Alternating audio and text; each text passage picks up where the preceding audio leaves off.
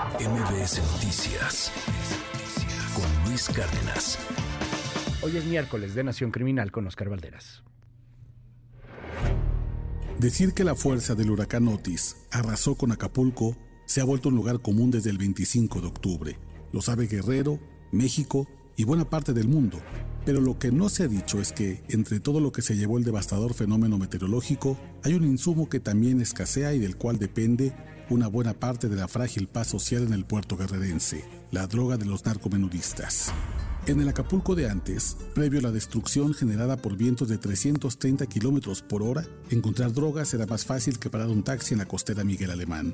Marihuana, cocaína, metanfetaminas corrían con la naturalidad de las olas que se rompen en la costa. Para obtener una dosis, bastaba hablar con el prestador de servicios más cercano. Un dealer era un vendedor de cocos, un pescador, un gerente del hotel o un capitán de meseros de un restaurante familiar. Pero en el Acapulco, después de Otis, la droga parece que se la tragó el mar. No se puede conseguir una dosis como al principio de la tragedia, tampoco se podía conseguir una botella con agua o comida caliente. Incluso ahora, mientras grabo esta radiocolumna, tengo la certeza de que ya hay gasolina en el puerto, luz eléctrica y medicinas. Pero los narcóticos ilegales siguen sin fluir con la naturalidad del pasado inmediato. El viento y el mar se llevaron todo, me dice Adrián, un capitán de yates en la zona de Caleta que balanceaba sus ingresos con la venta de cocaína de baja calidad, pero que cobraba en dólares.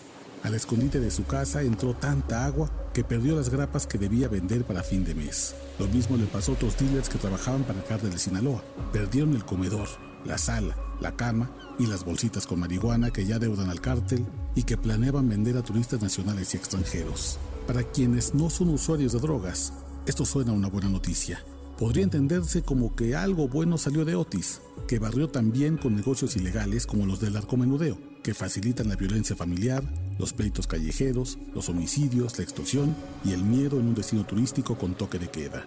Sin embargo, en Acapulco, esto puede significar todo lo contrario, una pésima noticia.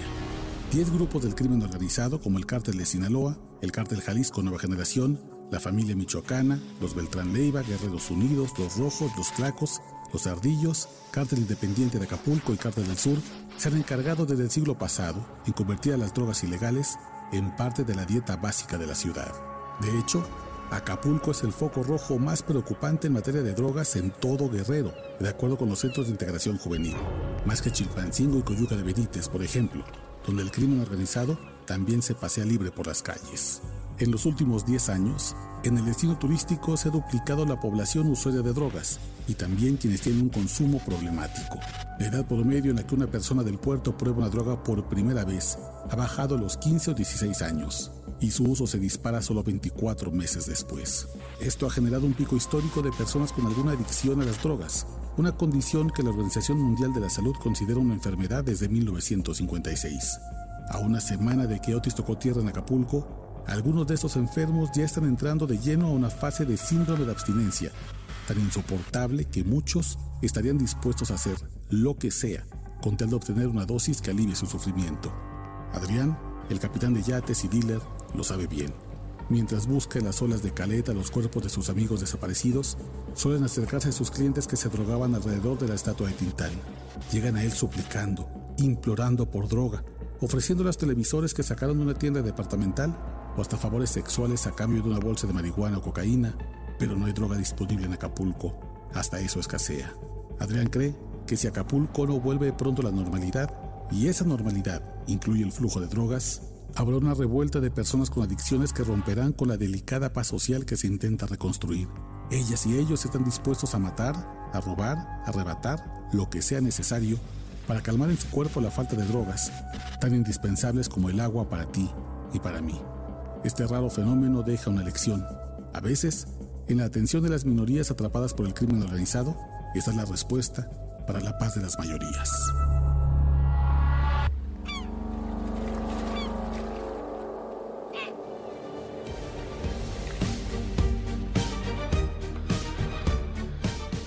Oscar Valderas, hermano, bienvenido con toda la admiración. Estuve siguiendo tu trabajo a través de, las redes, a través de Twitter este mensaje en donde eh, dices algo así, te estoy parafraseando obviamente, no, no me lo sé de memoria, pero decías, el, el periodismo de verdad es, es, es, de pronto llegar y hacer esto, ¿no? Este, estar sin comida, estar sin agua, estar sin luz, estar quedándote donde se puede quedar, estar en el sudor, estar metido en la historia que está pasando y, y decías en otro tuit, sin, sin meterte en la historia y sin que la historia tampoco termine por afectarte a ti. Estuviste varios días allá en Acapulco, Oscar, nos presentas esta pieza. Yo creo que es justo eso, hermano, lo que tú dices y aprovecho porque tú también estuviste en Acapulco con conociste eh, en tiempo real lo que está pasando. Y creo que de repente es complicado transitar entre dos avenidas para los periodistas. Por un lado, no marcar distancia con la tragedia, pero tampoco hacer que la historia se trate sobre uno. Hay que dejar que las personas hablen, que cuenten historias, pero también es importante para empatizar con las personas, tratar de estar en la mayor cantidad de condiciones iguales. Y creo que ahí pues nos tocaba reportear, como tú comentas y como te tocó, pues sin luz, sin agua, sin hoteles, eh, con condiciones muy precarias. Perdón. Y por otro lado, pues eso, permitir que la gente contara sus historias, que la gente hablara de lo que estaba pasando y creo que al menos me da gusto poder presentarte esta pieza porque encuentro que no se había discutido este tema. Todo pues todo se perdió en Acapulco, eso lo sabemos, agua, eh, medicinas, alimentos, pero algo de lo que no se está hablando es que también se perdió la droga de Acapulco.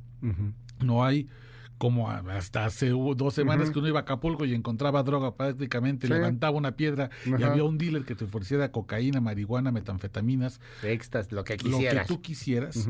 Hoy ya no existe esa posibilidad porque todo se perdió. Y insisto, la gente puede decir, pues muy bien, qué bueno. qué bueno. Ya no hay droga en Acapulco, lo cual nos parece perfecto. Sí, el problema es que Acapulco, por la propia dinámica que tiene, además de desigualdad, 60% de la, de la gente vive en situación de pobreza extrema, de pobreza alimentaria, con dos Acapulcos muy marcados, un Acapulco rico y un Acapulco muy pobre que trabaja para Acapulco rico, hay miles de personas que hoy están en un síndrome de abstinencia terrible gente que necesita la droga, no porque sea gente mala, no porque sea gente violenta, no porque es porque tiene una enfermedad. Así lo reconoce la Organización Mundial de la Salud. Y esa gente hoy no tiene con qué aliviar temblores, fiebres, dolores musculares, que va a hacer lo posible por, por, por, sentirse bien. Y ahí corre peligro de que todo este intento de reconstruir un muy frágil tejido social que es ahorita es una membrana muy delgada en Acapulco que se pueda perder porque hay gente que va a intentar, porque está enferma, porque necesita esa droga, recuperarse y sentirse bien. Y ahí evidentemente el crimen organizado va a entrar a suministrar gran parte de esa droga y va a cobrar esos favores carísimos. La reconstrucción de Acapulco debe pasar por una realidad que a veces no nos gusta ver, pero que es el México real. En Acapulco hoy se necesita droga. ¿Quién, gobierna Acapulco, gran parte de Acapulco, y quién gobierna gran parte de Guerrero? Pues hemos platicado aquí en muchas ocasiones, es el narco. El narco, 10 grupos criminales de acuerdo con el, último informe de la semana. 10 grupos criminales, el crimen organizado que te controla el precio del pollo Sí. Eh, a principios de año hablábamos de los siete o seis eh, vendedores de pollo que fueron asesinados, en el mercado ahí en Chilpancingo. Eh, todo el control de, la mafia, pues obviamente que va a estar ahí metido en la reconstrucción. Y hay poco todavía sobre este asunto porque pues, la tragedia sigue estando muy, muy reciente. Creo que todavía no salimos del shock de ver esta ciudad apocalíptica, de ver esta apenas, ciudad destrozada. Y, yo te preguntaría si a dónde está caminando este asunto del crimen organizado, porque yo ya no le cobro derecho de piso. ¿A qué le voy a cobrar derecho de piso? Ahí te va. Fíjate que es una pregunta súper interesante, porque el crimen organizado siempre va a encontrar cómo migrar. Efectivamente, pues no le puedo cobrar derecho de piso a un bar, a un restaurante, a un hotel que ya no existe.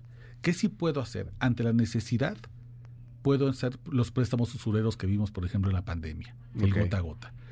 Tú necesitas para mañana, para ayer, láminas para poder poner techo en tu casa, porque no se nos olvide, viene la tormenta tropical Pilar, que ya, ya, llegó. El, hecho de que en Ciudad de México amanecimos hoy con un cielo nublado es parte de los efectos de esa tormenta tropical que ya se viene.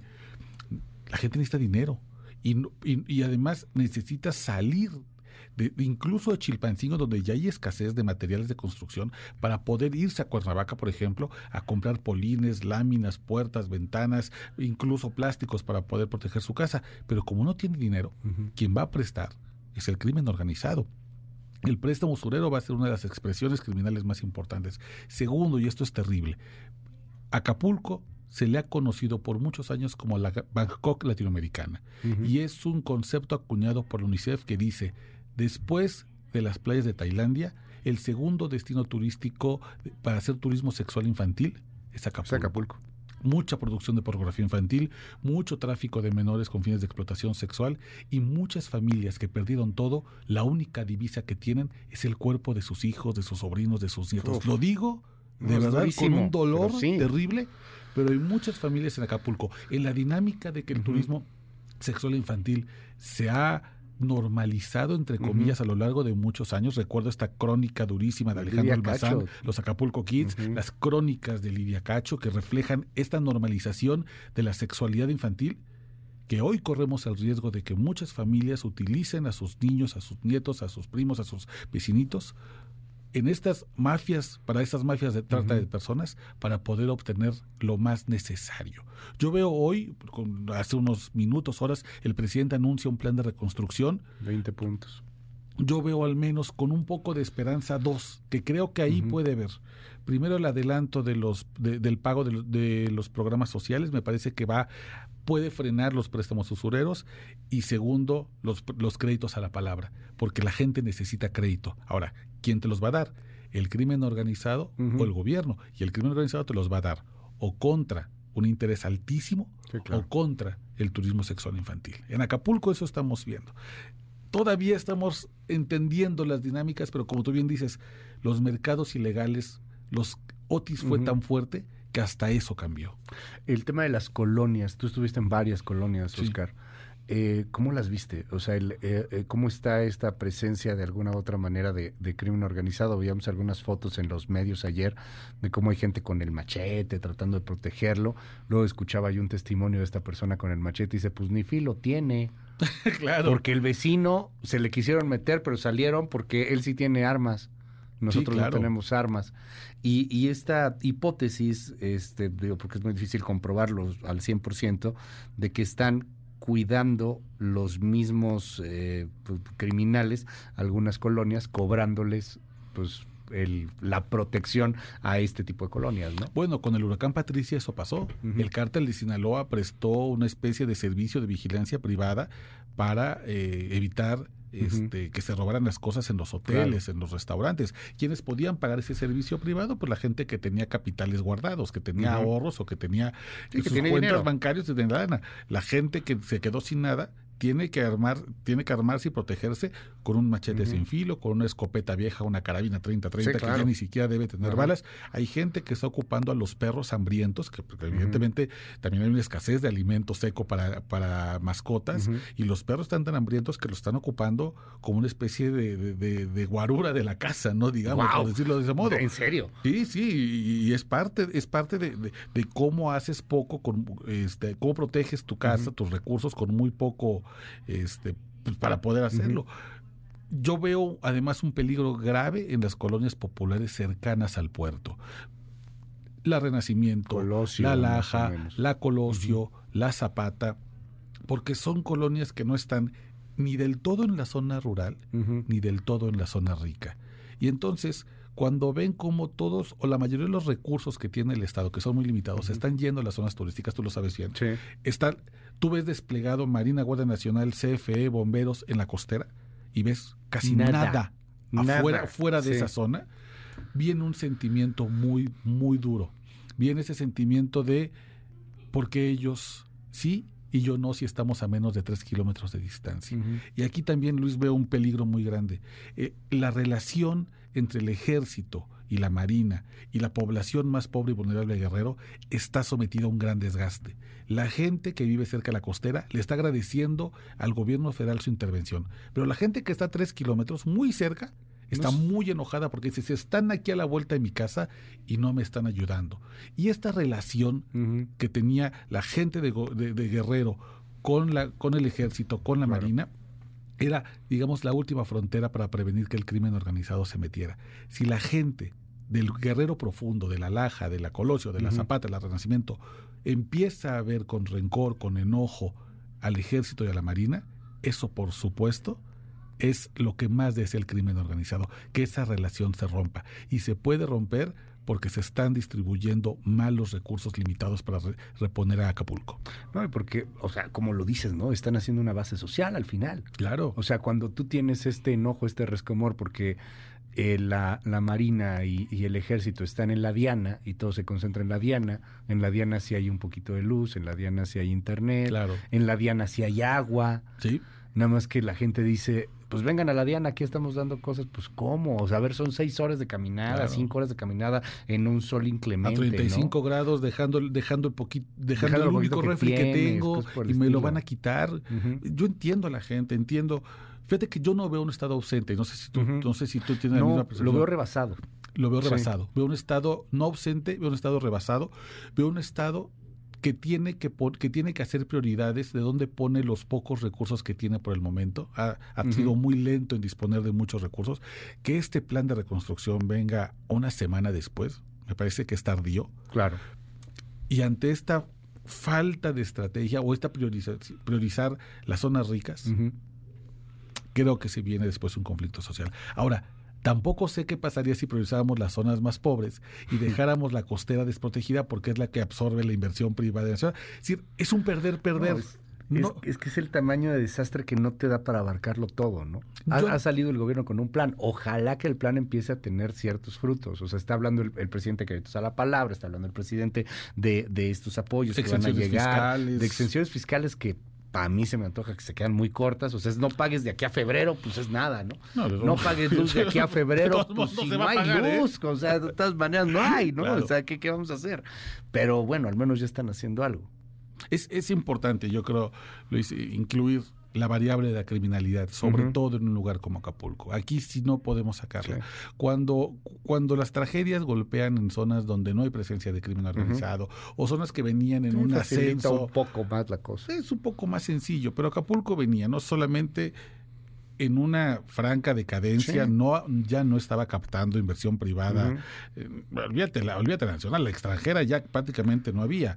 Tienes 10 grupos criminales. Una semana antes en Coyuca de Benítez asesinaron 13 policías, los esposaron con las manos hacia atrás, les pegaron un tiro de gracia, mataron al secretario de Seguridad Pública, mataron al fiscal regional de Tierra Cardiente, al representante del fiscal Gertz Manero en Guerrero también lo mataron, todo esto en los últimos dos meses.